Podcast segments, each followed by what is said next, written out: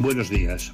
Nuestra ciudad ha perdido la oportunidad de integrarse en la red de ciudades compasivas y de cuidados. Cada vez son más las localidades capaces de comprender que todos los ciclos naturales de la vida, incluyendo la salud y la enfermedad, la alegría y el sufrimiento, el principio y el final ocurren todos los días y la ciudad, la comunidad, es una parte fundamental en el alivio del sufrimiento de las personas de nuestro entorno más cercano. El proyecto de la Casa del Cuidado, iniciativa de un colectivo de profesionales sanitarios alaveses para atender a quien lo necesitase esos últimos días, dignificando así su vida y su muerte, ha decaído por la negativa del obispo de Vitoria a ceder el convento de las Brígidas donde estaba previsto constituirse.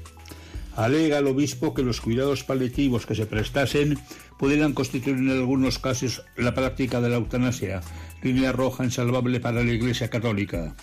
Uno, en su ingenuidad, cavila que si quien pide la eutanasia comete el pecado mortal y va derecho al infierno, no correrá distinta suerte quien por abrazar la doctrina de la Iglesia se muere blasfemando a causa de sus grandes padecimientos. Decía Jaume uno de los filósofos del humor más lúcidos del pasado siglo, que la religión sirve para solucionar problemas que no tendríamos si la religión no existiese, y apostilla este humilde cronista que también sirve para crearlos donde antes no los había. Imaginen así el rótulo a la entrada de nuestra ciudad, Vitoria, ciudad sin compasión.